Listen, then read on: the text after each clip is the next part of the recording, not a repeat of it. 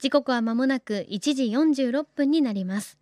FM 横浜84.7 Kiss & Ride 高橋真奈がお送りしています。この時間は守ろう私たちの綺麗な海。FM 横浜では世界共通の持続可能な開発目標 Sustainable Development Goals SDGs に取り組みながら14番目の目標海の豊かさを守ること海洋ゴミ問題に着目。海にまつわる情報を毎日お届けしています。今週もオーシャンクリーンプロジェクトの発起人ウィンドサーファー斉藤亮津さんのインタビューです。斉藤さんはオーシャンクリーンプロジェクトの他に Waterman's Press というウェブマガジンのプロデュースもされています。こちらではどんな情報を発信しているのでしょうか？皆さんこんにちは。ウィンドサーファーの斉藤亮です。ウォーターマンズプレスというウェブマガジンの中では海で活動する人、まあ、海を愛する人で地球はねあの海に追われてると。でそのやっぱりスピリットみたいなものはやっぱ自然相手のスポーツですから海の中も含めて、まあ、いろんなその海で活動する人たちのインタビューを、えー、載せたりしてますけどやっぱりそれはその海に入らなくてもつながってるものがあるっていうことでゴミが浮いてるからゴミを拾うじゃなくて綺麗な海って何なんだ海の素晴らしさって何なんだ？っていうような価値を持ってる方のインタビューを掲載してるんですよ。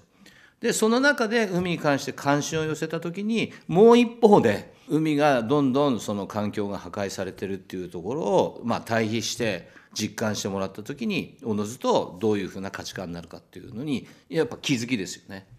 でウォーターマンズプレスっていうのはウェブマガジンなんでこれもあの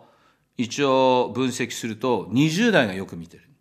だから若い人の方が環境に対してものすごい関心を寄せてるっていうところは一つなんかちょっとこう嬉しい部分もあるしだからそういう人たちにウォーターマンズプレスというウェブマガジンを通じて、まあ、OCP とかその JWA としての活動をよりちょっとこうなんだろう普及するっていうのも全部つながってるんでねこれもちょっと一つの活動としてはつなげていきたいなっていうとこですね。斉藤さんありがとうございました。今ウォーターマンズプレスのウェブサイトを覗いているんですけれども最新の記事だと若手プロウィンドサーファー石井兄弟のインタビューなんかが載っておりましてページをこういろいろね進んでいくとやっぱり最後には綺麗な海の写真があってでこれねすごく空高くウィンドサーフィンでブワーッとこう波を走ってこうジャンプしているところの写真がありますね。こんなに高く飛ぶんだっていうのは知りませんでした。ぜひ皆さんもウォーターマンズプレスのウェブサイト覗いてみてください。後ほど FM 横浜の特設サイト海を守ろうからもリンクを貼っておきます。